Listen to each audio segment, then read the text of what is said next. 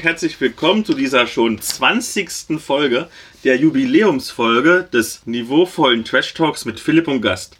Mein Name ist Philipp, ich bin der Blogger von Nerds gegen Stefan. Und da habe ich diesmal jemand ganz, ganz Besonderen, nämlich den Gerd von Hermkes Romanboutique. Hallo. Hallo Philipp, hallo Leute. Äh, ich bin der Gerd von Hermkes Romanboutique, wie der Philipp gerade schon gesagt hat. Ich habe zusammen mit meinem Partner ein Spezialgeschäft für Fantastik, Spiele, Comics, Bücher aller Art. Wie genau es dazu gekommen ist, ähm, was ihr hier alles finden könnt und äh, wie wir dazu gekommen sind, erfahrt ihr im Laufe dieser Folge. Das Schöne ist, dass mittlerweile so ein klein wenig die ganzen Corona-Einschränkungen vorbei sind, auch wenn Corona an sich noch nicht vorbei ist. Deswegen kann ich ja quasi live vor Ort bei dir im Comicladen sein. Und deswegen können wir auch live zusammen einen Getränketest machen. Und da du mir bereits mal erzählt hast, dass du dich mit Met ein bisschen auskennst, habe ich einen regionalen Met mitgebracht, nämlich immer noch von Dewdrop, und zwar die neue Sorte Licket. Da steht drauf Vanille, Kirsche, nochmal Vanille. Also ganz viel Vanille und Kirsche drin. Ja, da bin ich ja gespannt. ah, habt ihr dieses wunderbare Plöpp des Korkens gehört?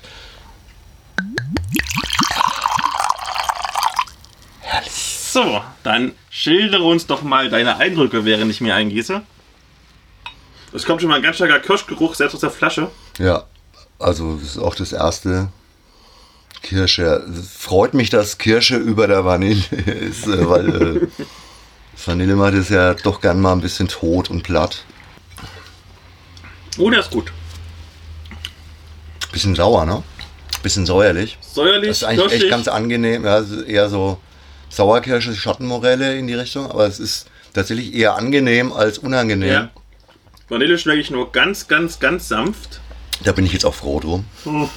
ja. Wobei der Met halt an sich nicht besonders im Vordergrund steht. Also es steht, also die Kirsche ist schon sehr, sehr dominant. Ähm, es könnte jetzt auch was anderes sein. Also ein Kirschwein halt. ja. Aber es ist halt ein Kirschmet. Das hatten wir letztens schon, als ich mit Elea ein anderes Produkt aus dieser Reihe getestet habe. Da kam auch mal, dass es mehr so ein Gewürzweingeschmack war, anstatt ein Gewürzmet. Aber merkst du das? Das ist drunter, also unter dem vordergründigen Geschmack, obwohl es nicht mussiert, hat es aber trotzdem so ein bisschen den, den, den Anschein. Es ist, prickelt so ein ganz kleines bisschen. So ein angenehmer, metallisch leichter Prickel-Touch noch drin. Also finde Ja. ich tatsächlich lecker. Ja, sehr lecker. Vielen herzlichen Dank an das Rezensionsexemplar an Dewdrop. Ja, könnte ich mich dran gewöhnen. Wobei die Stunde noch ein bisschen früh dafür ist. eigentlich schon. Wir nehmen früh um 8 auf, also eigentlich sollte man noch keinen Alkohol trinken. Aber ist egal. Wir starten traditionell mit der Medienschau.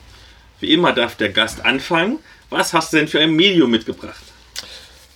Also nachdem ich ähm, ja alle möglichen Medien hier im Laden vertreten habe, habe ich mir überlegt, dass ich tatsächlich was eher ein bisschen unterrepräsentiertes nehme, dass ich in die Brettspielecke reingehe, weil über Brettspiele äh, ist es immer relativ schwer zu reden, weil du sehr viel Optik und Haptik mit dazu brauchst.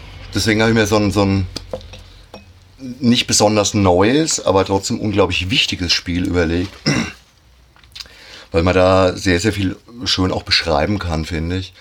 Also ich habe keine Ahnung, äh, wie viele von euch das kennen, aber eins der Brettspiele, die ich tatsächlich mit am liebsten spiele und die wir seit, seit Jahren fest im Programm haben, die auch äh, auf unseren Spieleabenden immer wieder vorgestellt werden und die ich privat auch, also ich meine, das, das ist ja immer noch so eine, so eine äh, Geschichte, dass du häufig, wenn du, wenn du ständig Spiele ausprobierst, wenn du ständig Spiele erklärst, wenn du immer neue testen musst, dass du gar nicht so arg viele Spiele hast, die dann in deinem Pool bleiben. Und es ist eine echte Adelung, wenn du ein Spiel trotzdem privat noch oft spielst. Und da ist tatsächlich der, der Volltreffer bei uns jetzt im Moment immer noch Scythe. Also oh die- nein, die ich finde das so schrecklich. Du findest es so schrecklich. Ich finde es so find langweilig. Das ist in keinster Weise langweilig. Das ist ein Spiel, das alles hat. Ha- Hast du es schon auch im Kampagnenmodus gespielt und sowas? Oder nur mal. Nur mehrere Einzelspieler. Und Okay. ich fand's echt. Ich, find- ich weiß auch in meinem ganzen Freundeskreis, die stehen da alle drauf. Ich Ja. kann es absolut nicht nachvollziehen. Also ich habe wirklich bisher, glaube ich, jeden damit gekriegt. Jeden. Wundert mich, dass du jetzt die erste Ausnahme bist. Das finde ich, das finde ich jetzt echt äh, extraordinär. Ungewöhnlich, weil, weil du halt so von allem ein bisschen was hast. Also ich finde es eine wahnsinnig schöne Optik, dieses Steampunkige. Ich finde es ein, ein eigentlich geniales, eine ge geniale Background-Story. Diese Alternativgeschichte in einem, Al- also nach einem alternativen Ersten Weltkrieg, der in einem brüchigen, also die Stimmung in diesem brüchigen Frieden, das, das kommt alles so, so deutlich rüber, diese, diese Angst der Nationen voneinander. Ähm, du hast ein wunderbar fantastisches Element über die äh, Mechs oder über diese Entwicklungen von Nikola Te- Tesla, die ja dann sehr stark ins Steampunkige reingehen. Und es wirkt auf den ersten Blick wie ein Wargame. Ist es aber ja gar nicht. Und das finde ich eigentlich das Coole dran.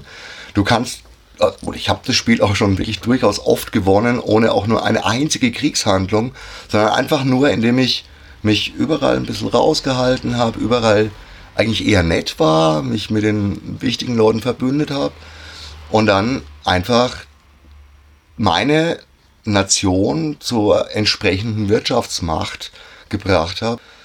Das Spiel ist sehr dynamisch, weil es fängt ruhig an. Und sagen wir mal so, ab dem zweiten Drittel hast du oft eine extrem starke Entwicklung drin. Und dann kannst du, auch wenn du am Anfang vielleicht nicht ganz der, der Vorderste bist, aber kannst du unheimlich schnell an den anderen vorbeiziehen. Und ich finde, es hat einen unheimlich hohen taktischen Anspruch. Und eine absolute Varianz, dadurch, dass sich jede Nation anders spielt. Also es tut mir jetzt wirklich leid, dass ich äh, da gerade im Kopf echt was hab, was, was dir so gar nicht mundet. Das muss mir nicht munden. Aber erzähl doch mal ganz kurz was zum Spielablauf. Also ist es ein Aufbaustrategiespiel oder ist es ein, ist es ein, ein Taktikspiel? Was ist es eigentlich? Also es ist tatsächlich eine Mischung aus allem. Im Endeffekt ist es ein Aufbauspiel, weil du die aus den Wirren des Krieges der niederliegenden Nationen wieder zu neuer Stärke erheben sollst. Ähm, du hast verschiedene Möglichkeiten, an Siegpunkte zu kommen. Dabei gibt es persönliche Aufträge, dabei gibt es Landbesitz. Ein Teil dessen ist natürlich auch militärische Macht, wobei die militärische Macht oft, und das hat so was kalter Kriegmäßiges auch, einfach nur vorhanden sein muss. Du musst sie nicht nutzen. Es ist eine Abschreckung, weil das finde ich tatsächlich auch wieder genial reingebracht. Ähm, jedes Mal, wenn du irgendeine militärische Aktion machst, verlierst auch du. Also jeder, der sich auf einen Kampf einlässt, muss bluten und das, das finde ich wirklich sehr, sehr gut, weil dadurch der Kampf halt echt nochmal so eine schwierige, also du kriegst zwar einen schnellen Siegpunkt darüber, aber wenn du Pech hast, bist du danach wieder so am Boden, dass du dich erst ganz langsam wieder aufrappeln musst. Wie im echten Leben. Ja, genau. Es ist, wie gesagt, du kannst das Spiel gewinnen ohne eine einzige kriegerische Handlung. Aber du bist am Anfang auf deine, deine Homebase sozusagen reduziert und musst dich langsam über die Karte ausbreiten. Dann gibt's in der Mitte der Karte für alle erreichbar und auch ein relativ wichtiges Ziel noch die alte Fabrik von Nikola Tesla, wo die ganzen Wunderwaffen und alles drinstecken und jeder will natürlich da noch irgendwelche Ressourcen rausholen. Deswegen ist es häufig am Anfang so ein, so ein Race auf die Fabrik zu. Wobei da natürlich auch Hindernisse sind, denn die Fabrik ist nicht so einfach zu erreichen. Da überall im Weg Wasserläufe, Flüsse und sowas sind und am Anfang kannst du halt einfach gar nichts. Du kannst überhaupt nicht über Flüsse oder sonst was und du musst dann erst so langsam dich entwickeln. Du musst entsprechende Fahrzeuge bauen, sprich Mechs, um Flüsse überwinden zu können. Das heißt, du musst immer Ressourcen sammeln, Konstruktionen machen, rekrutieren, aufbauen, um immer mächtiger zu werden. Und der, der Kniff an der Sache ist, du hast immer eine Basisaktion und wenn du gut bist, kannst du eine Folgeaktion darauf machen, die bei jedem Spielertableau anders angelegt ist. Und die musst du aber bezahlen können. Das heißt, du brauchst die nötigen Ressourcen dafür. Im Normalfall klappt es so potenziell ab Runde 2, wenn du dich geschickt anstellst, dass du überhaupt diese zwei Aktionen pro Runde machen kannst. Bei manchen funktioniert es aber auch erst so ab Runde 3 ganz schlimm, möglicherweise Runde 4. Und es ist nicht zwingend, dass es in jeder Runde klappt, sondern oft hast du dann auch mal so, ja, verdammt, ich würde ja gerne die, die Folgeaktionen mitnutzen, die eigentlich ja gratis dazukommen. Und zwei Aktionen in die Runde ist schon wesentlich mächtiger als eine, aber dir fehlen einfach die Ressourcen dafür. Also das ist ein echt guter Mechanismus. Dann kommt erschwerend hinzu, dass A, sich die Nationen schon mal unterschiedlich spielen. Und zwar wirklich deutlich unterschiedlich. Und B, diese zweiten Tableaus mit der zweiten Aktion auch noch gelöst sind von den Aktionen und jedes Mal bunt durcheinander gemischt werden. Da gibt es natürlich ein paar, die besser zusammenpassen und ein paar, die nicht ganz so gut zusammenpassen. Aber ich muss ganz ehrlich sagen, ja, Boardgame Geek gibt es da natürlich so eine, so eine Analyse, was am besten ist. Aber ich habe schon mit allen möglichen anderen auch gewonnen und es, das Spiel ist rund und es geht sehr, sehr, sehr viel um eben nicht nur persönliches gutes Spiel, sondern miteinander kommunizieren ein bisschen die anderen in Sicherheit wiegen, ein bisschen manipulieren, ein bisschen. Also es ist ein, ein Taktikspiel, das sehr, sehr viel auch mit Kommunikation zu tun hat und mit Dominanz. Und das gefällt mir wirklich gut, weil das, das sind ja auch so Aspekte, die du in, in ganz, ganz einfachen, reduzierten Taktikspielen wie Schach oder sowas auch eindeutig drin hast. Wenn du eine Dominanz zeigen kannst, dann bringst du deinen Gegner schon mal in die, in die dumme Position, dass er reagieren muss. Und das finde ich da sehr, sehr gut gelöst. Also mir gefällt Das ist schön. Ich will auch niemanden dieses Spiel madig machen. Ähm, dann erzähle ich ganz kurz meine Medienschau. Ich war tatsächlich gestern mal im Kino, das erste Mal wieder, in ganz Akimbo und das war schon so ein kleines Abenteuer, weil ich komme dahin, dachte mir so, hm, unterstützt du mal dein lokales Kino? Normalerweise hätte ich bei diesem Film wahrscheinlich auf Netflix gewartet, irgendwie zwei Jahre. Und dann gucken die mich so an und sagen so, ja nö, für eine Person machen wir das Kino nicht auf. Und ich hatte dann aber. Nein. Weil die haben wirklich total tote Hose, zumindest in unserem kleinen Provinzkino. Und haben wir so gesagt, die machen nächste Woche wieder zu. Und ich hatte dann das große Glück, dass dann noch zwei Leute kamen, die den Film sehen wollten. Für drei Leute haben sie dann immerhin mal aufgemacht, den Kinosaal. Ich war ganz glücklich. Daniel Radcliffe sagt ja bestimmt auch was, der Schauspieler, der Harry Potter gespielt hat. Der ist damit ja berühmt geworden, aber man hat so das Gefühl, seitdem der quasi auch andere Rollen annehmen kann, versucht er mit aller Macht, sich von dieser Harry Potter-Rolle zu lösen. Also, beispielsweise hat er schon total bescheuerte Rollen angenommen, wie dass er ein Wasserleichen-Taschenmesser in Swiss Army Man war. Das ist ein brillanter Film. Oder ein Undercover-Neonazi in Imperium. Und so wundert es dann auch nicht, dass Radcliffe die Hauptrolle in diesem ziemlich pubertären Actionfilm mit Komödienanteilen ähm, angenommen hat. Die Story ist sehr simpel. Also äh, Harry Potter, nein, nicht Gott. Daniel Radcliffe ähm, verkörpert den Handyspielprogrammierer Miles und der ist eigentlich ein echter Versager und die einzige Freude in seinem Leben ist, dass er nachts ein Online-Troll ist und andere Trolle trollt. Und sie sind erfreut an den Flame Wars und Kommentarkriegen dann.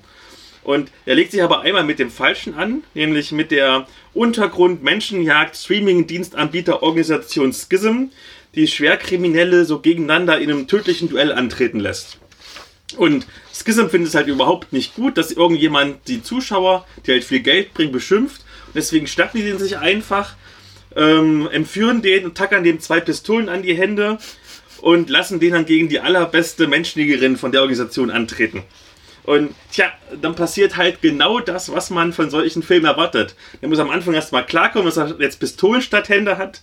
Dann rennt er die ganze Zeit erstmal weg vor der Profikillerin. Irgendwann wird aber seine Ex-Freundin mit reingezogen. Also hat er eine persönliche Motivation, doch jetzt den Kampf aufzunehmen. Und dann kämpft er halt zurück und bringt alle um. Herrlich, herrlich, herrlich. Aber das ist doch genau das, was du in so einem Film sehen willst. Ja, ja, genau. Also, um es vorwegzunehmen, dieser Film, ich fand ihn ganz ordentlich. So irgendwas zwischen Schulnote 2 minus bis einer glatten 3.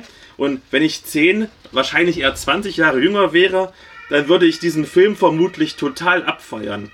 Denn der Film ist ganz eindeutig zugeschnitten auf so eine Zielgruppe von Männern zwischen 14 und 24, denn neben der überzeichneten Gewalt und dem pubertären Humor zeichnet sich der Film vor allem durch die vielen Gaming- und Popkulturreferenzen aus, sowie einer wirklich nett anzuschauenden Videospielästhetik. Mit 97 Minuten ist der Film noch nicht mal übermäßig lang, aber ich glaube, man hätte ihn trotzdem noch so ein bisschen straffer inszenieren können. Gerade Miles Gegnerin Nix bekommt irgendwann noch so eine tragische Hintergrundgeschichte rangedichtet, die aber im Nichts verpufft. Hätte jetzt nicht unbedingt sein müssen, hätte man 10 Minuten sparen können. Und außerdem sind manche inszenatorischen Einfälle eher öde. Beispielsweise ist die Musik in den Kämpfen einfach wirklich bemüht und passend ausgewählt. Und manche Gags funktionieren halt einfach nicht. Ähm, was dagegen vollkommen funktioniert, ist Danny Radcliffe. Und da schließt sich jetzt der Kreis wieder.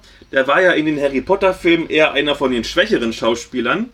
Aber auf diese Rolle als total abgefuckte Online-Troll passt der einfach perfekt. Es hat wirklich Spaß gemacht zuzuschauen. Und er trägt deswegen auch den Film. Er bringt den meisten Spaß. Und tendenziell würde ich diesen Film empfehlen für einen wirklich klischeehaften, ultramaskulinen Männerabend mit Sticks und Bier. Für diese Zielgruppe ist er ideal. Wenn ihr am besten noch, weiß ich nicht, so, so 14, 15 seid, ihr werdet diesen Film lieben. Du, ich mag sowas auch manchmal und ich bin nicht in der Zielgruppe, in der Alterszielgruppe. Ich hatte gestern auch einen schönen Abend. Eben. So, apropos schöne Dinge, reden wir doch mal über dich.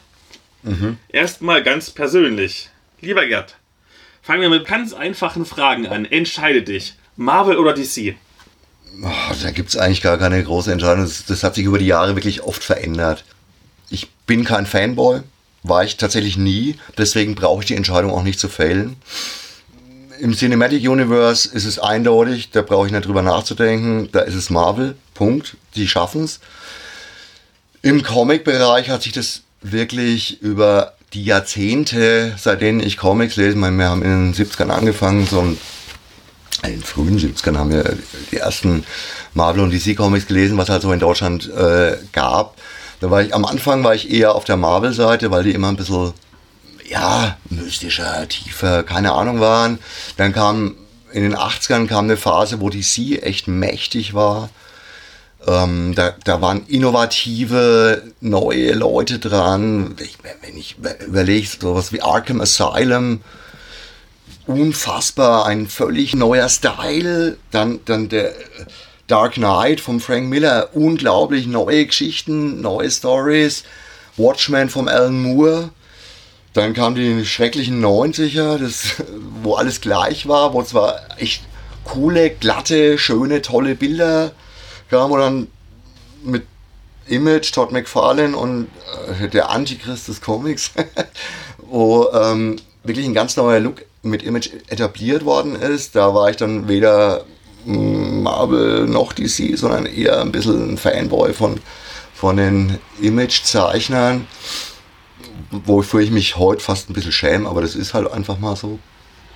Und jetzt heute, nach 2000, muss ich sagen, ich äh, lese wirklich nur noch exemplarische Storylines aus den großen Verlagen der Strumpfhosenhelden, weil ich alles irgendwie schon mal hatte. Du weißt, der Kreis schließt sich an allen Ecken und Enden immer wieder. Es ist, es ist tatsächlich unglaublich. Du wirst wahnsinnig, der eine stirbt, dann kommt er wieder, dann großes Drama, die Welt wird zerstört, dann wird alles geresettet und sonst irgendwie was. Und ich habe das halt echt einfach zu oft gelesen. Was mir heute unglaublich gut gefällt, und da sind eigentlich beide großen Verlage mit dabei, mit Elseworld-Geschichten, also mit, mit kompletten, ich nehme es aus der Hauptstoryline raus, Sachen. Also da gibt es bei DC im Moment ein paar echt richtig gute Batman-Sachen wieder der dunkle Prinz und auch teilweise von europäischen Zeichnern, was ja bei den amerikanischen Verlagen eh sehr, sehr viele europäische Zeichner mit vertreten sind. Das merkst du bloß gar nicht, weil die halt einfach von Europa aus arbeiten und dann ihr Zeug mittlerweile digital abgeben. Mehr ist es ja nicht. Ähm, aber halt auch ein paar große europäische Zeichner, die einen ganz, ganz eigenen Style mit reinbringen dürfen. Und das ist dann wieder was Besonderes. Und die kannst du lesen, ohne dass du irgendwelche Vorkenntnisse haben musst. Zum Beispiel eine sensationell geile Crime Story in dem Batman Dam, der noch so ein bisschen ins Übernatürliche reingeht, finde ich brillant, total genial und du hast einfach eine filmisch gut erzählte Geschichte. Ich meine, Film und Comic ist ja beides so ein bisschen die Mischung immer von Bildern und, und Story. Das, das ist ja nah beieinander und wenn es in dem Comic gut rübergebracht ist, dann passt es einfach hundertprozentig. Und ja, das gleiche gilt aber auch für, für herausragend gute Einzeltitel im Bereich Marvel. Was weiß ich, der Old Man Logan finde ich, finde ich gigantisch. Ich meine, der ist jetzt nicht ganz so aktuell, nicht ganz so neu. Zurzeit würde ich was, wahrscheinlich bei den aktuellen Sachen eher sagen, wenn ich die normal laufenden Serien ein bisschen weglasse und einfach nur die Besonderheiten rausnehme, dann vermutlich eher DC bei den Comics, weil die mm, ich glaube, die trauen sich mehr besondere Pralinchen rauszubringen. Dafür kannst du viele von den Ongoing Series echt nicht so ganz lesen im Moment. Die sind ein bisschen verquast, ein bisschen seltsam. Aber jetzt auch in letzter Zeit, nee, also ich, ich möchte keine Entscheidung treffen. Ich, ich, ich lese eh alles. Also ich meine, ich, ich lese Manga, ich lese franco-belgische Comics. Es gibt ja auch ein paar coole deutsche Comics. Also ich bin breit, breit aufgestellt und nicht besonders fokussiert auf jetzt irgendwas. Deswegen, es gibt Gutes überall. So viele Worte für so eine einfache Frage. Entschuldigung. Dann schauen wir mal, wie viele Worte jetzt kommen. DSA oder DND? Midgard. Okay, das war kurz und nicht speziell auf diese Spiele gemünzt, sondern eher auf diese Spielart und Weise oder diese Spieltypen. Siedler von Katan oder Warhammer? Also ich habe früher viel Warhammer gespielt. Auch vor Warhammer schon relativ viel Tabletop und Wargames. Das war früher auch sinnvoll. Die waren oft noch komplexer. Es gab ja keine Computer, um sich den Verwaltungskäse abnehmen zu lassen. Wir waren es gewohnt, dass Spiele dann auch echt über Abende, über Wochen, also auch im Bereich Brettspiel und, und, und Tabletop, über Abende, Wochen und auch mal monatelang stehen bleiben und immer wieder weitergespielt werden. Heute finde ich sowas mit viel Verwaltungsaufwand. Ähm, das gibt es ja jetzt auch nicht nur im Bereich Brettspiel oder Tabletop, weil das ist ja an und für sich die Kernfrage, ähm, sondern das hast du ja auch bei so Near Roleplaying Sachen wie Gloomhaven oder sonst was unheimlich viel Verwaltungsaufwand, der drin ist, ist eigentlich gar nicht mal so zeitgemäß. Trotzdem gibt es Fans davon. Also Gloomhaven hat sich trotz des exorbitanten Preises wirklich ganz gut verkauft. Meins ist es nimmer. Ich mag mittlerweile eher, deswegen muss ich jetzt in den sauren Apfel beißen und wenn du mich äh, Warhammer vs. Katan fragst, muss ich Katan sagen, obwohl ich Katan tatsächlich hasse. ähm, das liegt aber nur daran, dass es, also der Täuber hat damit eine ganz tolle Sache gemacht. Der hat nämlich meiner Meinung nach die Euro-Spiele, also die German Board Games gesellschaftsfähig gemacht. Also etwas komplexere Spiele in Deutschland wieder etabliert. Also das war, glaube ich, echt äh, Klaus mit dem Siedlern von Katan. Das war in jedem Kaufhaus gelegen und es haben unglaublich viele Haushalte gekauft und es ist ganz, ganz, ganz wichtig, weil davor war eine ganz schöne Zeit lang echt Diaspora. Da hat kaum jemand überhaupt noch Brettspiele gespielt. Und wenn dann war irgendwie so eine komische äh, Spielesammlung zu Hause, äh, gähn, Langweile. Und durch, den, durch, durch die Siedler gab es so ein Revival. Aber die Siedler ist jetzt natürlich für Leute, die über all die Jahre immer wieder viel gespielt haben und es war bei mir definitiv so, natürlich schon ein sehr zufallsabhängiges und sehr, sehr reduziertes, einfaches Spiel mit der Städte- und Rittererweiterung kannst du noch mal ein bisschen mehr dran machen. Also okay, dann ist es gar nicht so schlecht, aber ich ziehe tatsächlich insgesamt Spiele, bei denen du mehr drehen kannst und wo weniger dem Glück überlassen ist, vor. Aber ich bin trotzdem eher bei den Brettspielen, weil ich mag's in dem Bereich, im Gegensatz zu den Rollenspielen, wo es gern auch mal episch sein darf. Aber ich mag das, wenn ich äh, knackige kompakte Spiele habe, wo man an einem Spieleabend ruhig auch mal auf jeden Fall eins durchbringt, aber vielleicht auch mal zwei, zwei oder drei spielen kann. Nicht schlimm. Dann hast du jetzt schon bewiesen, dass du so ein kleiner oder vielleicht sogar ein großer Nerd bist. Und da kommt natürlich die Frage, wie wurdest du eigentlich zu einem Nerd? Also, wie kamst du zum Lesen von Romanen und Comics und wie zum Spielen von Brettspielen und Rollenspielen?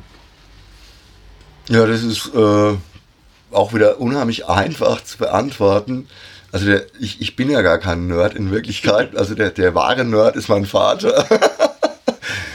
das, ähm, also ich bin da reingewachsen quasi, weil mein Daddy, der ja auch den Laden hier aufgemacht hat, hat mich schon als Kind und Jugendlichen immer auf äh, Conventions mitgezerrt, auf Tauschtage, wie das damals auch noch hieß.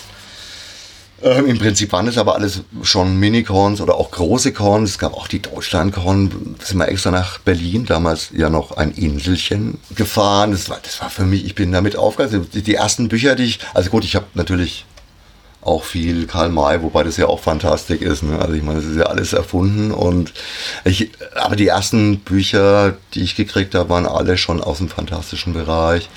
Also, ja, selbst Kinderbücher waren oft schon im fantastischen Bereich. Ich habe ganz viele von den von den alten Sagenbüchern auch gelesen, was ja alles in die Richtung geht. Ich habe Comics sehr, sehr früh auch schon gehabt und konnte damit umgehen, was zu, zu der Zeit damals, also in den, in den 70ern war das überhaupt nicht normal.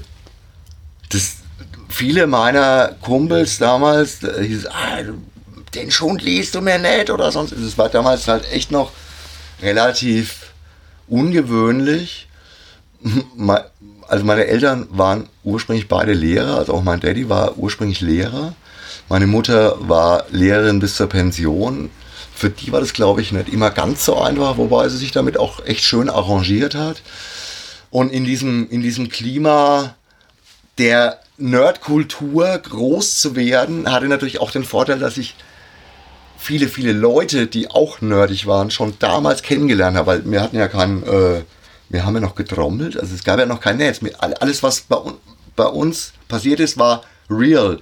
Und damals haben sich so die einzelnen Clubs und Stammtische aus den verschiedenen Städten besucht untereinander. Dann gab es hier mal wieder was und sogar relativ regelmäßig. Dadurch habe ich halt ständig neue Leute kennengelernt. Und zum Rollenspiel hat mich dann auch einer von denen, die in diesem Umfeld waren, der Albert, echt ein super lustig, netter Kerl, der ist auch heute hobbymäßig so ein bisschen ähm, in, in der Branche nach wie vor drin. Äh, die haben einen kleinen Verlag, den DDD-Verlag, der Außen Trolle.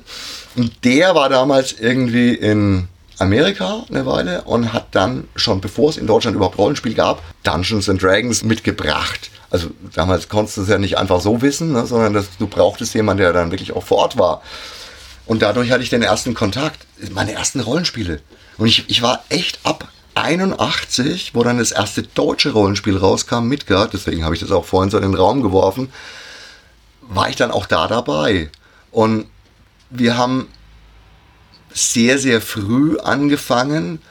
Dadurch bin ich natürlich auch ein bisschen mit Midgard beeinflusst. Also Midgard war dann komplexer als Dungeons and Dragons und es gab nicht so viel. Es war mehr auf, naja, wobei das stimmt auch nicht, wenn ich mir so die ersten Sachen, das, das Hügelgrab, im Volksmund auch Prügelgrab von Katalach äh, anschaue. Ich meine, das war auch ein reiner Dungeon. Aber man hat sich trotzdem schon bemüht, ein bisschen davon wegzukommen, von dem reinen Dungeon Crawl, von diesem Tür auf, Monster tot, Schatz raus. Und wir haben dann echt relativ früh gelernt, dass es unheimlich viel Spaß macht, auch sehr, sehr viel unterschiedliche Sachen mit reinzubringen, eigene Dinge mit reinzubringen, selber was zu entwickeln, langlaufende Sessions zu haben und ja, dann, dann war halt irgendwann mal alles komplett. Comics, äh, Spiele, Bücher und dann hat sich eins zum anderen ergeben und spätestens ab 81, wo mein Daddy den Laden hier aufgemacht hat, dann war es ganz klar, ich habe den Stempel drauf, Nerd. Ich bin damit groß geworden. Und war es dann deine persönliche Entscheidung, den Laden mal zu übernehmen oder war das eher so eine familiäre Pflicht? Also es war definitiv meine persönliche Entscheidung. Es war zwar eine komische Entscheidung, weil ich hatte vorher ganz, ganz andere Berufsvorstellungen und Wünsche, die deutlich mehr ins Kreative gingen. Also ich wollte eigentlich visuelles Kommunikationsdesign an der FH studieren, hatte dann sogar schon die Prüfung gemacht. Dann habe ich das irgendwie aber erstmal wieder fallen lassen, weil ich mir dann überlegt habe, nee, ich will doch lieber was Handwerkliches machen, wollte dann Goldschmied werden, hatte eine Stelle, dann ist aber der alte Meister gestorben. Das wäre eine Stelle im Kloster gewesen, in Münster-Schwarzach. Eine echt eine tolle Goldschmiede, weil die, weil die halt noch wahnsinnig nah am Handwerklichen sind und nicht so. Klar, Kloster, eine, eine Insel des, ich muss nicht wirtschaftlich unbedingt sein, ich kann Dinge tun, ich kann wirklich alte Techniken verwenden. Du brauchst ja noch viele alte Techniken. Das wäre Gold, Gold und Silberschmied zusammen gewesen. Und dann ist der alte Meister gestorben und dann hat kurzfristig ein Weltlicher übernommen und ich war damals Zivi in Münster-Schwarzach. Und dann irgendwie so kurz vor Ende meiner Zivi-Zeit hat mir dann der Personaler aus dem Kloster gesagt, dass ich die Stelle nicht kriege, weil sie. Also damals hieß es, der, dass der derzeitige Meister mich nicht mag, was echt ein Blödsinn war, aber im Endeffekt ging es, glaube ich, darum, die haben wieder jemand gesucht, den sie halt fürs Kloster gewinnen konnten. Und das haben sie dann in den zwei Jahren meiner Zivilzeit schon gesehen, dass ich da mit Sicherheit nicht der geeignete Mann dafür bin. Ich war damals schon echt ein super bunter Vogel und total schräg und seltsam und ja, nicht unbedingt so angepasst. Und ja, dann habe ich noch ganz kurz überlegt, ob ich die Goldschmiedeschule in Pforzheim machen soll. Weil das wäre auf die Schnelle so das Einzige gewesen, wo ich noch was gekriegt habe. Mich noch hier und da beworben. Und dann irgendwann eines Nachts kam mir dann die. Ich sag mal, bist du blöd? Du liebst doch eigentlich auch den ganzen Scheiß. Und jetzt ist da dieser Laden. Du kannst ja erst einmal ein wenig dich auf den Laden fokussieren und mal gucken, was dann dabei so rauskommt. Aber wenn, dann möchtest du erstmal wenigstens eine kleine Basis setzen und dann habe ich mich entschieden in der Nacht- und Nebelaktion, also wirklich ganz, ganz, ganz plötzlich. Mein Daddy hat sich auch unheimlich gefreut damals, als ich mich da so spontan dafür entschieden habe, erstmal eine Buchhandelslehre zu machen, die ich dann zweigleisig absolviert habe. Zum einen tatsächlich in einem Nerdshop auch und zum anderen in einer normalen Buchhandlung. Dadurch war meine allgemeine äh, Buchhandelsausbildung gewährleistet und ich hatte gleich von Anfang an schon Kontakt in den Comic, Spiele und Fantasy-Laden in Nürnberg damals. Den, den gibt es leider mittlerweile nicht mehr. Der ist dann der, der großen Macht von Ultra Comics gewichen, die damals natürlich der Feind waren. Alles ganz, ganz nette Leute. Ich liebe die alle, alles, alles super gut. Keinerlei Konkurrenz äh, zu mir. Es war dann aber auch einer aus der alten Clique, ähm, so, ja, Nerds, die ähm, in Würzburg waren, der dann den Laden eben in Nürnberg aufgemacht hatte, der auch mit meinem Daddy eine Zeit lang schon hier zusammengearbeitet hat. Und bei dem habe ich dann den größten Teil der Ausbildung gemacht. Und dann bin ich sofort nach Würzburg in den Laden mit rein. Zuerst noch als, naja, Helferlein meines Vaters, aber mein Daddy hat dann auch echt relativ schnell, muss man ihm super hoch anrechnen, auch den Staffelstab weitergegeben und eine Generation weiter zugelassen, was im Nachhinein echt clever war, weil wir dann die ganzen Fehler, die wir gemacht haben, auch noch äh, unter einem kleinen, unter einer kleinen schützenden Hand machen konnten. Und ich habe mich dann auch sehr schnell entschieden. Ich habe den, den Bernie gefragt, eben, der jetzt mein Partner ist, ob er Bock hat, das Ganze mitzumachen, ohne Bedingungen, ohne alles, einfach wir zwei gleichberechtigt miteinander. Der Bernie war ab dem ersten Jahr schon ab 81 irgendwie so als Schüler noch Aushilfe und ich kannte den auch von den aus den ganzen Nerd super easy. Ich war mit dem sogar mal irgendwie bei einem Schüleraustausch längere Zeit in Amerika. Also ich kannte ihn, ich wusste, auf was ich mich da einlasse.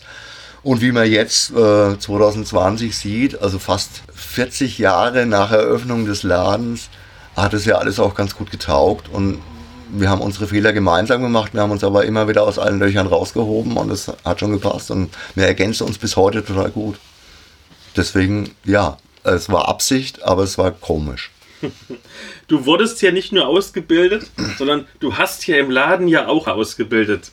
Nun habe ich auf Arbeit ja auch auszubilden und habe bekomme immer das Gefühl, diese Azubis werden vom Jahr zu Jahr dümmer und unmotivierter. Wie war es denn bei euren Azubis? Ja gut, du hast klassische Azubis. Ich habe keine, ich habe, ich habe, wir haben uns immer besondere Fälle ausgesucht, tatsächlich. Also wir hatten sehr, sehr, sehr häufig Auszubildende, die eben nicht besonders jung waren, die vielleicht schon mal irgendwie was abgebrochen hatten. An die, also ich möchte jetzt keinen von denen in irgendeine schlechte Schule, aber es waren eher schwierige Fälle oft, also wirklich schwierige Fälle, die sich in unserer kleinen Oase sehr wohl gefühlt haben. Und kann ich auch, glaube ich, mit ein bisschen Stolz sagen, dass, dass wir denen damals immer ein Sprungbrett geboten haben, dann halt doch nochmal was Gescheites zu lernen und, und irgendwie halt auch ins normale Berufsleben wieder reinzukommen. Und es hat immer echt erstaunlich gut funktioniert. Und jeder hatte seine Haken und Ösen, wie übrigens auch jeder von uns. Der eine oder andere hatte vielleicht ein bisschen hakeligere Haken, aber im Endeffekt haben sie sich alle super gut angestellt und haben alle ihren Weg gemacht. Der eine so, der andere so. Und ich mag die auch nach wie vor alle. Ich stehe dazu. Das, das hat gepasst und es war gut und es war echt eine schöne Zeit auszubilden. Wir haben ja den letzten Auszubildenden, den wir hatten, haben wir dann auch übernommen erstmal eine Weile. Der war eigentlich auch echt ein, ein guter Mann den, von dem mussten wir uns dann irgendwann mal trennen, Ende 18, weil einfach die wirtschaftliche Situation ein bisschen zu angespannt und zu schwierig war. Und er hat aber auch wieder eine tolle andere Arbeit gefunden. Also ich glaube wirklich, dass das bei uns ein Ausnahmefall war, weil unsere kleine Oase, unsere Insel halt so anders ist als die normale, ganz klassische Ausbildung, dass wir die Möglichkeit hatten, schwierige Fälle in die richtige Richtung zu schubsen und die dadurch auch sehr dankbar und, und angenehm zu handeln waren. Also ich hatte nie wirklich Probleme, auch wenn wir uns mal mit Sicherheit mal mit dem einen oder anderen auch mal gezofft habt. Also ich bin dann, ja, ich kann schon auch mal ein garstiger Chef sein. Zu selten. Dann erzähl doch mal was zum Laden. Wie fing das überhaupt alles an und wer arbeitet aktuell noch hier?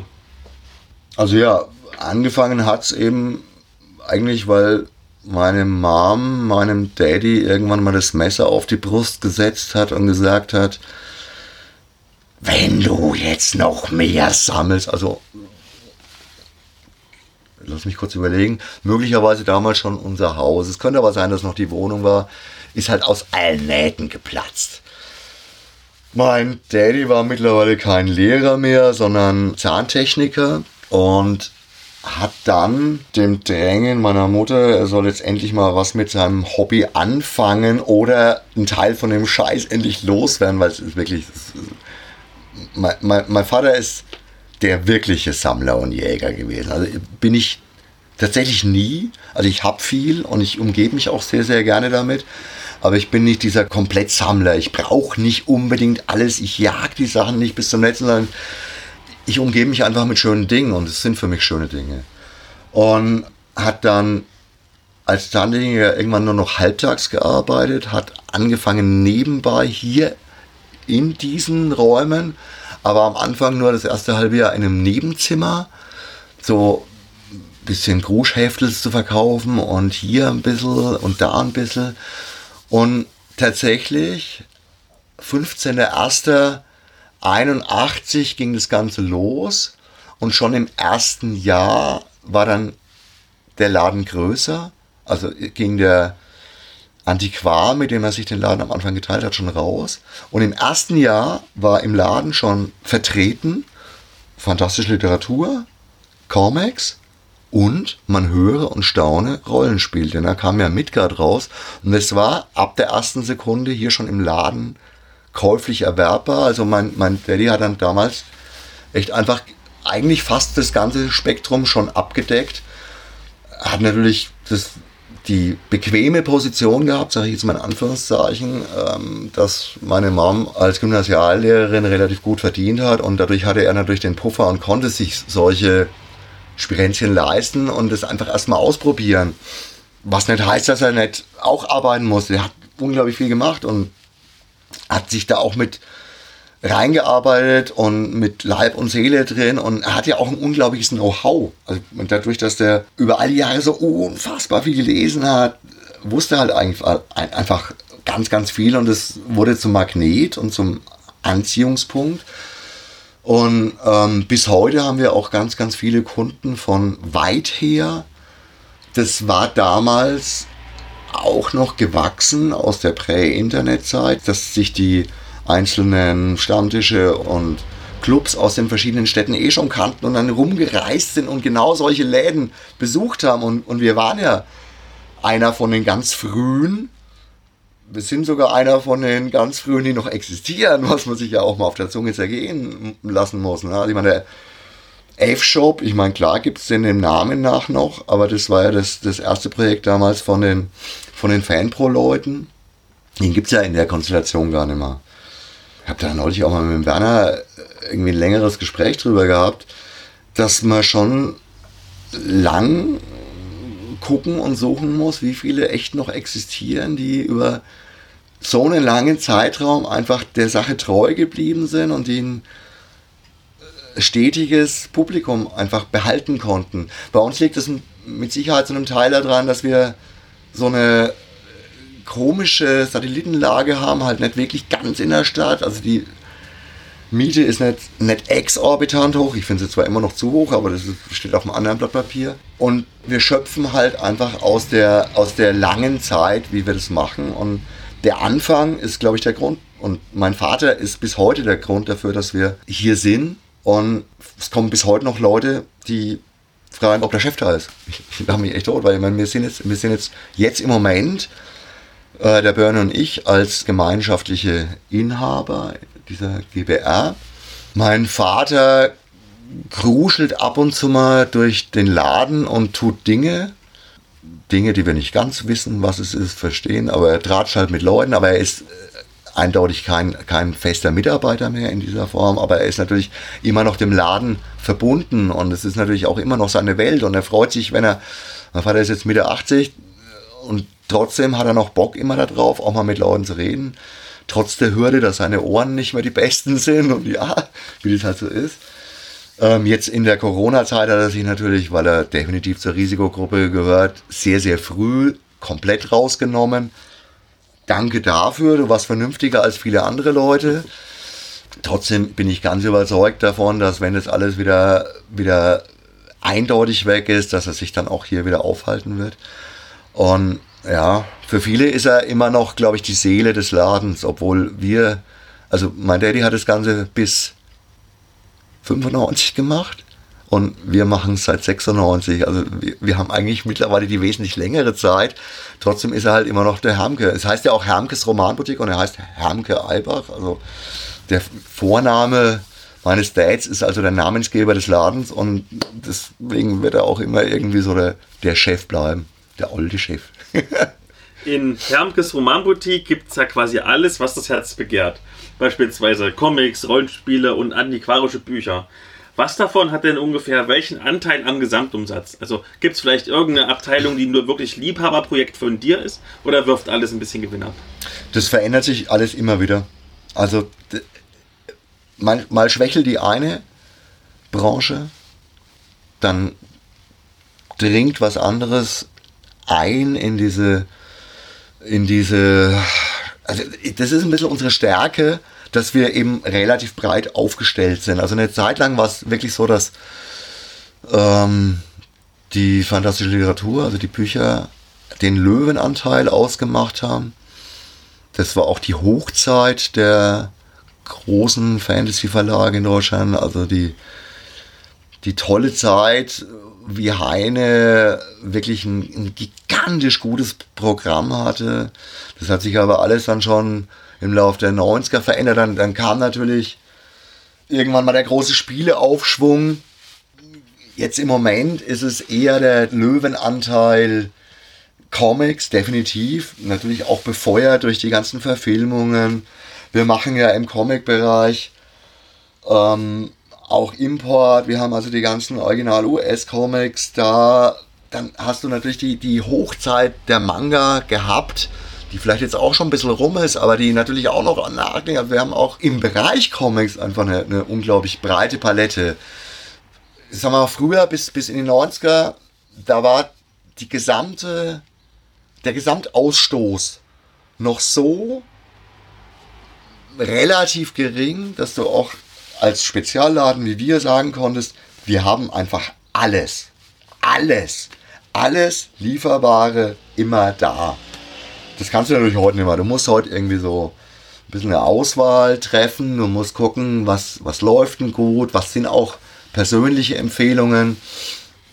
Natürlich verkaufen sich persönliche Empfehlungen immer besonders gut. Das ist eine eindeutige Sache, wobei es sich auch der Wert persönlicher Empfehlungen im Zuge von den mündigen Kunden, also jeder meint ja heute, er ist der Spezialist durch das Internet einfach auch durch die Informationsmöglichkeiten natürlich ein bisschen in den Hintergrund getragen ist. Trotzdem, also äh, wenn, wenn Leute kommen, die dann doch mal wieder das Gespräch suchen, das persönlich, dann stellen sie ganz schnell fest, dass es eine angenehme Sache ist, dass man einfach schnellere Querverweise, dass man im Gespräch einfach noch wesentlich mehr raus, rausfindet und ich glaube, dann können wir auch unsere große Stärke wieder einbringen, nämlich ein sehr breites und fundiertes Wissen.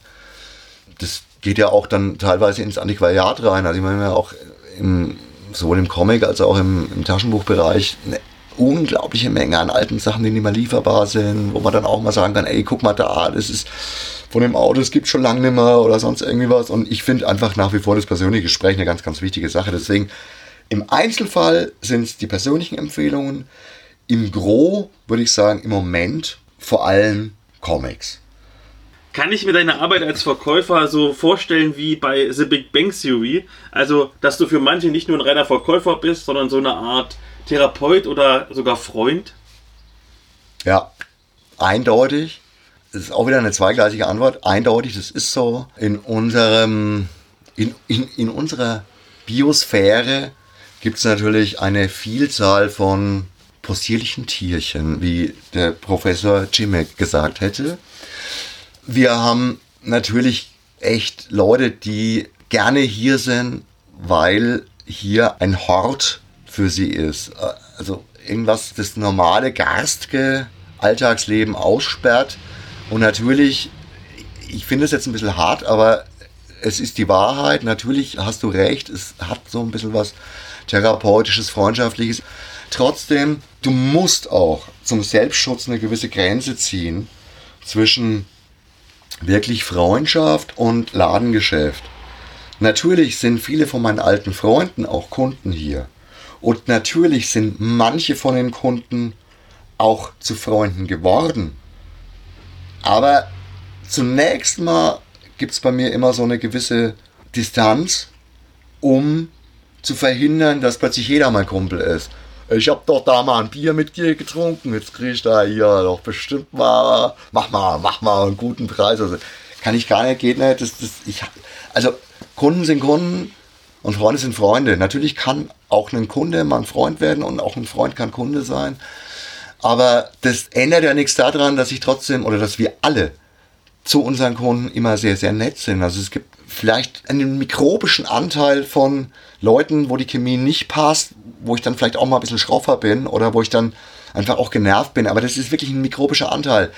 Mit den meisten Leuten können wir, glaube ich, echt gut und die meisten fühlen sich hier einfach wohl und das ist ja auch unsere Stärke. Und wir wollen ja auch eine Insel sein.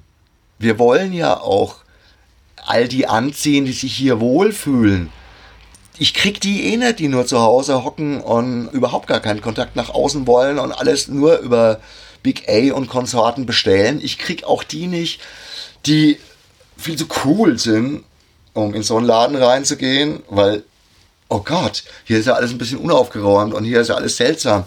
Die kriegst du auch nicht. Du kriegst eigentlich nur die, die auch so, solche Läden lieben.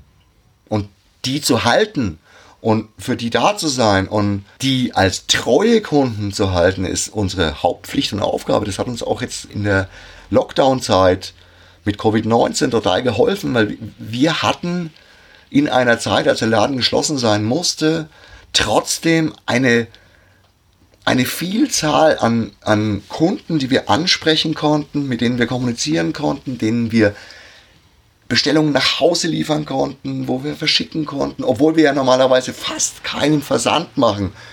Wir hatten echt viel, viel, viel zu tun. Und es liegt nicht daran, dass wir so unbeliebt sind und dass die Leute keine Beziehung zu uns haben, sondern es liegt genau daran, dass wir so eine, so eine treue, geschlossene Fanbase und Gemeinde haben. Und das wollen wir erhalten. Und es hat nichts mit Berechnung zu tun, sondern es ist unser aller Art. Und ich glaube, diese Authentizität nimmt man uns auch ab. Und, das, und genau deswegen mögen uns die Leute. Da ihr also so viele Stammkunden habt, wie ist denn so das Verhältnis von Stammkunden zu Laufkundschaft? Also sowohl von der Menge her als auch vom Umsatz. Ja, also gewaltig zu nahe Null. Das ist wirklich, äh, klar, es gibt immer mal wieder die Städtebummler, die halt, äh, wozu ich uns auch zähle, die sobald sie in irgendeine fremde Stadt gehen, halt auch Läden aufsuchen. Aber jetzt hier im Würzburger Einzugsbereich verirren sich die wenigsten Leute mal zufällig hierher. Das liegt natürlich auch an der Lage. Das liegt aber, glaube ich, auch an unserer Zeit. Also wir hatten auch öfters mal darüber nachgedacht, ob wir so einen kleinen Satellitenladen nochmal in, der, Lauflage machen. Aber nee, das passt schon. Wir haben einfach eine treue Stammkundschaft, sehr, sehr, sehr viele Wiederkehrer. Natürlich auch noch zusätzlich zu den Nerds aus dem Umfeld, weil wir sind ja auch eine normale Buchhandlung, wir haben den normalen Overnight-Service, wie alle anderen Buchhandlungen auch oder wie viele andere Buchhandlungen. Ein Buch bis 18 Uhr bestellt und am nächsten Morgen liegt es hier, habe ich ja vorhin gezeigt, das sind die kleinen grauen Kisten, die sind dann schon früh, bevor wir den Laden öffnen, sind die da. Und es ist natürlich auch super praktisch, weil es ist ja schneller als Amazon. Wenn die, die Leute rufen hier an, bababa, und am nächsten Morgen können sie das Zeug, ich pack's dann aus und dann können sie es sofort hier abholen. Das ist elend praktisch. Und deswegen haben wir natürlich auch noch viele Leser und Leserinnen aus der nahen Umgebung, die einfach diesen Service mitnutzen und die eigentlich mit unserem Hauptthema nicht viel am Hut haben, aber einfach eine Buchhandlung suchen. Und wie groß ist denn eigentlich so der Einzugsbereich deiner Kunden oder eurer Kunden? Also ich weiß zum Beispiel, dass einer deiner größten Stammkunden mein ehemaliger Schwiegervater ist und der ist jedes Mal eine Strecke von 120 Kilometern in eine Richtung gefahren. Und das ist sicherlich nicht der entfernteste Kunde. Ja, ist es tatsächlich nicht. Also ich sag mal, muss man jetzt natürlich wieder differenzieren, auch wieder da diese Städtebummler, da, die kommen echt von überall und die kennen uns natürlich auch, die kommen dann aber sporadisch, aber wir haben auch regelmäßige Kunden, die von deutlich weiter herkommen, also wo etliche hundert Kilometer nicht ungewöhnlich sind. Es sind natürlich auch manchmal Leute, die entweder Würzburger Wurzeln haben und dann hier auch wieder jemand zum Besuchen haben oder Leute, die berufsmäßig eh häufig unterwegs sind und uns dann halt mit besuchen. Die Anzahl derjenigen, die gezielt zu uns fahren von x 100 Kilometern ist natürlich sehr gering, um ihre normalen Einkäufe zu tätigen. Aber ganz echt, es gibt auch den Fall, also wir haben einen unglaublich netten Kunden, der irgendwann, ich weiß gar nicht genau, warum der genau auf uns gestoßen ist. Der kommt öfters mal vorbei, obwohl es ein sehr, sehr weiter Weg aus Bautzen hierher ist. Und es ist wirklich ein sehr, sehr oh weiter oh. Weg. Und ansonsten lässt er sich halt regelmäßig beliefern. Der telefoniert dann oft mit uns. Der nutzt dann halt auch am Telefon die persönliche Beratung. Der hat halt keinen Bock, irgendwie einfach was ins, ins Netz rein zu hacken und, und dann Blick, Klick und, und bestellen, sondern der mag halt auch dann fernmündlich das Gespräch. Und dann kommt es auch auf das eine, oh, was liegt denn schon mal im Fächle? Wir haben ja unheimlich viele Fächer für regelmäßig Käufer, für Besteller, wo dann schon irgendwie ein Inhalt, also quasi ein Warenkorb drin liegt. Und dann gehst du es mit ihm durch und was passt denn noch dazu und sonst was. Aber der ist zum Beispiel einer der Fälle, die uns auch regelmäßig körperlich besuchen. Und das finde ich schon einen relativ weiten Weg. Wir haben einen, der kommt tatsächlich sogar aus Kiel, halbwegs regelmäßig, finde ich auch einen ganz schön weiten Weg. Aber natürlich ist das Gros der Leute eher so, sagen wir mal, Einzugsgebiet bis 100 Kilometer. Reicht ja auch. Ja. Neben deinen Stammkunden hast du auch ab und zu Prominente im Laden. Egal ob jetzt als Kunden oder als Eventgäste. Also Klar, ich jetzt zum Beispiel hier als berühmter Blogger und Podcaster, aber wer waren sonst noch so da an berühmten Personen? Autorinnen oder Autoren oder Zeichnerinnen und Zeichner? Ja, wir haben ja immer wieder relativ viele Events gemacht. Und wenn du so lang dabei bist, kennst du natürlich auch irgendwann mal relativ viele Leute. Hm, ich sag mal, es gibt immer zwei Wege. Entweder du kennst sie eh schon, zum Beispiel auch von früher, triffst sie dann mal hier und da und dort. Klar kenne ich das ganze Urgestein aus der deutschen Szene. Da sind mit Sicherheit auch einige Promis, wenn man es so nennen will, dabei. Von den deutschen Leuten waren natürlich solche Leute wie ähm, Wolfgang Holbein schon hier. Der Tom Finn, ganz, ganz netter Kerl, den habe ich ein paar Mal gelernt. Dann hast du natürlich auch im Rollenspielbereich ganz, ganz viele Leute, die du immer wieder triffst, die äh, auch Rollenspiel-Conventions haben wir ja mal eine Zeit lang äh, durchgezogen und veranstaltet. Natürlich kenn, lernst du die dann alle kennen und ja, was, was heißt denn schon Promi? Das sind eigentlich auch alles ganz normale und lustige Leute, aber, aber sie, sie sind, ich nenne sie mal jetzt einfach fantastisch Schaffende sozusagen, ja. Also Leute, die irgendwie schreiben, zeichnen, Dinge tun oder, oder einfach zum Urgestein gehören, wie der Werner Fuchs von, von Fanpro, den ich natürlich auch schon ewig lang kenne. Ist halt einfach zufällig, weil durch meinen Daddy bin ich halt überall in der ganzen Republik rumgeschleift worden. Hab die alle kennengelernt. Dann gibt es natürlich noch die zweite Schiene, Leute, die wir einfach engagieren oder organisieren, um hier speziell für uns da zu sein da gehört natürlich auch viel aus dem Bereich Comiczeichner mit dazu, weil das natürlich nochmal eine, noch eine schöne Sache ist. Also du kannst im literarischen Bereich kannst du immer eine Lesung machen. Da sage ich mal, das müssen nicht immer die besten Schreiber sein, Hauptsache sie sind gute Entertainer. Ich möchte jetzt zum Beispiel den, den Tommy Krabweis nicht in den Schatten stellen, als er wäre ein schlechter Schreiber oder sonst was. Aber es ist ein unglaublich unterhaltsames, witziges Kerlchen und wenn er den Mund aufmacht, dann, dann hast du Spaß dabei. Und das kann nicht jeder. Manchmal wäre es vielleicht besser, eine Lesung würde vielleicht eher in Zusammenarbeit auch mit einem Schauspieler nochmal funktionieren oder sonst was, aber ist egal. Trotzdem, wir haben oft einfach nur Signierstunden, dann manchmal Lesungen und bei den Comiczeichnern ist es natürlich auch so, immer noch das Geile, jeder kriegt ja auch noch nicht nur einen Servus mit nach Hause, sondern die Leute können sich auch immer noch kleine Bildchen malen lassen, die sehen, wie sowas entsteht. Und dadurch sind Comiczeichner natürlich auch echt eine besondere Praline. Da ist wahrscheinlich der berühmteste, den wir da hatten, Don Rosa, der nach dem lange verstorbenen Karl Barks wahrscheinlich der wichtigste Disney-Zeichner ist. Ähm, aber auch aus den Bereichen Marvel und, und DC und, und US-Verlage waren ja schon ganz, ganz, ganz viele.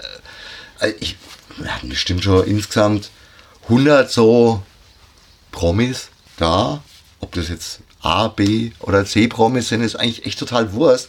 Weil häufig ist es sogar eher so, dass, dass die Leute, die du hier hast und die noch nicht so berühmt sind, einfach mehr Energie reinstecken, mehr zeigen wollen. Ganz, ganz lustige Anekdote. Einer der berühmtesten deutschen Comiczeichner, wahrscheinlich Ralf König. Der war über lange, lange, lange, lange Jahre oder mit sehr, sehr viel Abstand zweimal hier.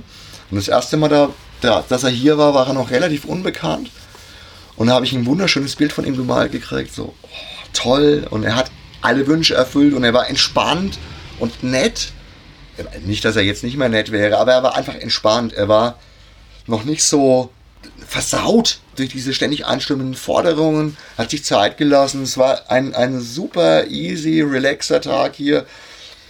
Und dann habe ich ihn irgendwann in den 2010ern, also wahrscheinlich 20 Jahre später oder, oder, oder mehr später, ich glaube, ja, egal, ähm, halt nochmal hier gehabt in Würzburg und da war er dann schon wesentlich distanzierter, kühler. Die Zeichnung war unglaublich viel schneller nicht schlecht, aber auf keinen Fall koloriert und zack, zack, zack, zack, zack, fertig, ich kann das jetzt. Und dann habe ich ihm so die alte gezeigt. Wow, so viel Energie habe ich da echt mal reingesteckt. So, oh, okay, okay, naja, das würde ich heutzutage nicht mehr machen. Ja, ja, aber ich bin stolz auf die alte. Wenn du dann so eine Entwicklung mitkriegst, das finde ich auch echt was Schönes. Und, wir hatten so viele Zeichner da, die eben noch nicht berühmt waren oder noch nicht besonders am Top angekommen sind, die übrigens später dann häufig auch noch deutlich mehr Ruhm gekriegt haben und, und, und auch Major-Serien machen durften, auch in, bei den großen Verlagen. Und das sind eigentlich meine Lieblinge. Die lassen sich Zeit, die gehen auf dich ein, die, die, die wollen sich noch beweisen und die wollen auch noch das Fandom zufriedenstellen und ihren Namen bekannt machen. Also, ja, ist cool, alle geil. Und wenn ihr euch jetzt die Leute ranholt, also die Promis, für eine Signierstunde oder für eine Autorenlesung, wie ist dann die Resonanz von der Kundschaft? Also kommen da Leute? Kommen da viele Leute oder sagen die so, ja, muss ich jetzt nicht haben? Naja, es kommt darauf an, wer kommt. also wenn Disney-Zeichner kommen, dann kommen viele Leute. Also ich glaube, die High Peaks waren Don Rosa, also der, wie sagt man immer so schön, der Vater von Dagobert Duck, obwohl er ihn natürlich nicht erfunden hat, aber er hat seine Lebensgeschichte formuliert. Der war auch mehrfach in Würzburg, der war dreimal bei uns und es war jedes Mal gewaltig, gewaltig. Und ich glaube, das zweite Highlight war der Wolfgang Holbein. Also von der Menge der Leute her. Aber du darfst ja nicht vergessen, da kommen dann ja auch einfach Leute, die das einfach nur über die Presse mitgekriegt haben, die das über irgendwelche Zeitungsartikel oder über Radiowerbung mitgekriegt haben, denen unser Laden am Arsch vorbeigeht. Die halt einfach nur, oh, Disney-Zeichner. Da passieren dann auch solche Schoten wie, dass sie ihre Kinder mitbringen und die bringen irgendwie so ein lustiges Taschenbuch mit. Und kann ich das signiert haben? Aber da ist kein einziges Bild von mir drin. Ja, bitte doch. Trotzdem. Und die haben überhaupt keinen Bezug dazu. Das sind eben keine Nerds. Und wenn du dann unbekanntere Leute hast, da ist natürlich wesentlich weniger los. Da hast du dann vielleicht so 20, 30 im Vergleich zu 200, 300 oder mehr Leuten. Aber die sind dann wirklich mit Herz dabei und die stehen dann auch da, die reden mit den Leuten, die, die wollen mehr wissen, die schauen, die, die stehen dann den ganzen Tag da und gucken zu, wie eine Zeichnung nach der anderen passiert. Die freuen sich unglaublich über, über die ganze Stimmung. Da kommen ja dann auch Cosplayer passend zu den jeweiligen Zeichnern und sonst was. Und das, das ist was ganz, ganz anderes. Das kannst du echt nicht vergleichen. Und ich liebe beides. Für den Laden ist es eher besser die kleinen Sachen, wo vermeintlich weniger Leute kommen, weil die, die dann kommen, die sind glücklich und zufrieden und, und die freuen sich echt. Und von den Hunderten, die bei den echten Highlights kommen, also bei den sehr berühmten Namen, da bleibt keiner hängen. Ja. Und im Gegenteil, die verstopfen dann eher noch den Weg in den Laden hinein für die, die wirklich gerne was hätten. Wo wir beim Hängenbleiben sind. Was ist denn überhaupt die effektive Methode, Kunden tatsächlich in so einen Nerdladen reinzubekommen? Also, ich höre immer wieder so von Leuten, ich wusste gar nicht, dass es in dieser Stadt, in dieser Straße so einen Laden gibt. Wenn du mir diese Frage beantwortest, dann komme ich vielleicht zwei Schritte weiter. Ich habe keine Ahnung. Ich weiß es nicht. Natürlich ist es auch wieder im Wandel der Zeiten. Früher waren es Flugblätter, früher war es Mundpropaganda, heute ist es halt äh, Social Networks, Facebook und so weiter. Du musst, also früher wollten wir eigentlich einfach nur mal Comics verkaufen. Ich sage jetzt mal Comics äh, stellvertretend für alles andere. Mittlerweile müssen wir Webseiten erstellen können, müssen äh, Social Media tauglich sein, müssen äh, uns einfach nach außen hin viel, viel, viel mehr vermarkten. Wir, wir müssen Spezialisten in allen möglichen Bereichen sein. Wir müssen viel mehr Dinge tun, um das tun zu können, was wir eigentlich tun wollen, nämlich Menschen beraten, Menschen, Menschen glücklich machen und, und mit Menschen reden und Menschen Dinge zu verkaufen, die wir selber mögen und die sie dann auch mögen. Also eine absolut tolle Win-Win-Situation. Aber es ist echt die Gretchenfrage. Wie bringe ich mehr Leute in den Laden? Ich weiß es nicht ganz genau. Ich weiß, wie ich die aktivieren kann, die uns schon kennen. Das hat Corona gezeigt, also der Lockdown gezeigt. Es war möglich, da auf die Schnelle ein, eine wirklich große Anzahl von Leuten anzusprechen und zu motivieren, trotz des geschlossenen Ladens bei uns zu kaufen, bei uns Umsatz zu machen. Aber ich weiß wirklich nicht und das ist, ich habe keine Ahnung und ich habe natürlich auch nicht das Budget, ich habe nicht die Zeit und ich habe nicht die Manpower, um wirklich große Dinge zu tun. Klar, wenn ich Jeff Bezos heiße, dann weiß ich schon, wie ich das mache. Ich frage einfach die Leute, die was davon verstehen. Aber ich selber muss halt, oder wir müssen halt immer alles selber machen. Wir müssen uns alles aus den Fingern saugen und ich finde, dass wir unsere Sache schon ganz gut machen. Aber oft fehlt mir halt wirklich ein bisschen der, der letztendliche Hebel, um dann wirklich noch mehr zu bewirken, als ich gerne bewirken oder als wir jetzt schaffen eben zu bewirken. Du bist ja zumindest regional trotzdem ein bisschen bekannt, auch durch deinen Blog und deinen Podcast. Magst du darüber mal ein bisschen was erzählen? Oh, boah. Das ist, wie ich eigentlich gerade schon gesagt habe, das ist an sich ja nur nebenbei. Ich mache den ganzen Scheiß schon echt gern. Ja, ich meine, ich bin vielleicht auch ein bisschen eher so ein Selbstdarsteller und ich, ich höre ja auch meistens nicht auf zu reden und ich war auch oft auf der Bühne gestanden. Ich habe über 20 Jahre lang Schaukampf gemacht vor Leuten. Ich liebe es schon, auch wenn Menschen gucken und zuhören und ja, aber es ist nicht der Kern meiner Aufgabe. Deswegen, es ist natürlich der Zweck. Ich würde das definitiv, also ich würde das definitiv nicht tun und es ist die reine Wahrheit wenn es nicht um den Laden ginge. Also ich, ich hätte nie aus Selbstzweck Gerz Garstges Geblubber aufgenommen oder ich hätte nie aus Selbstzweck einen Blog angefangen, sondern das ist wirklich eine reine Werbemaßnahme. Das ist der Versuch, Menschen zu rekrutieren, Interessierte anzusprechen. Und wir haben ja auch zum Beispiel bei uns im Blog echt coole, bekannte Leute, die Fantasy-Schaffende sind, die, was weiß ich, also einen der, der Hauptschreiber vom wichtigsten Fantastik-Magazin, fantastisch, schreibt bei uns äh, Rezis.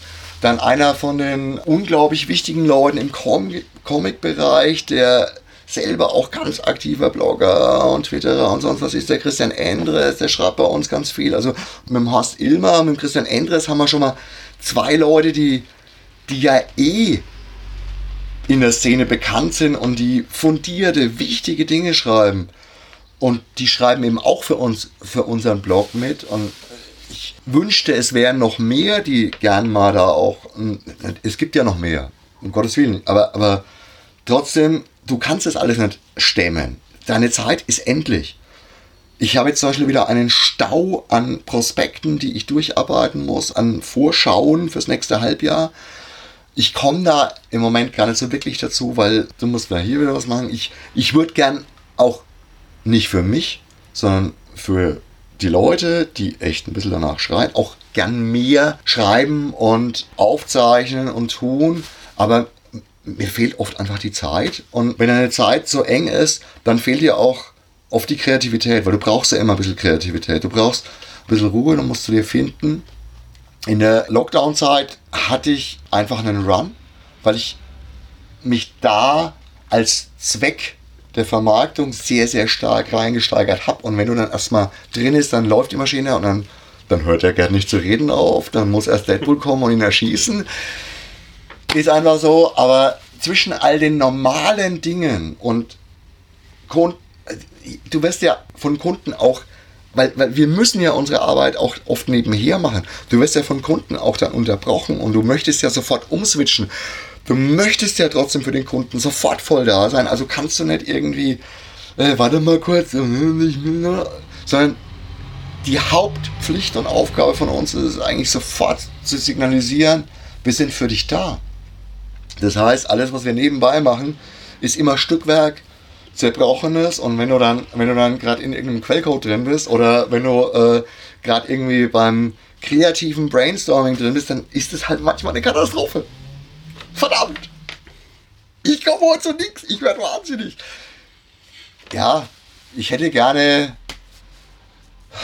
mehr Leute, die ich anstellen kann, die uns helfen. Ich hätte gerne eine bessere Kapitaldecke. Ich fände es schön, wenn der Laden nach wie vor den Zeitgeist noch besser treffen würde, wie in den 90ern, wo unsere Umsätze exorbitant waren.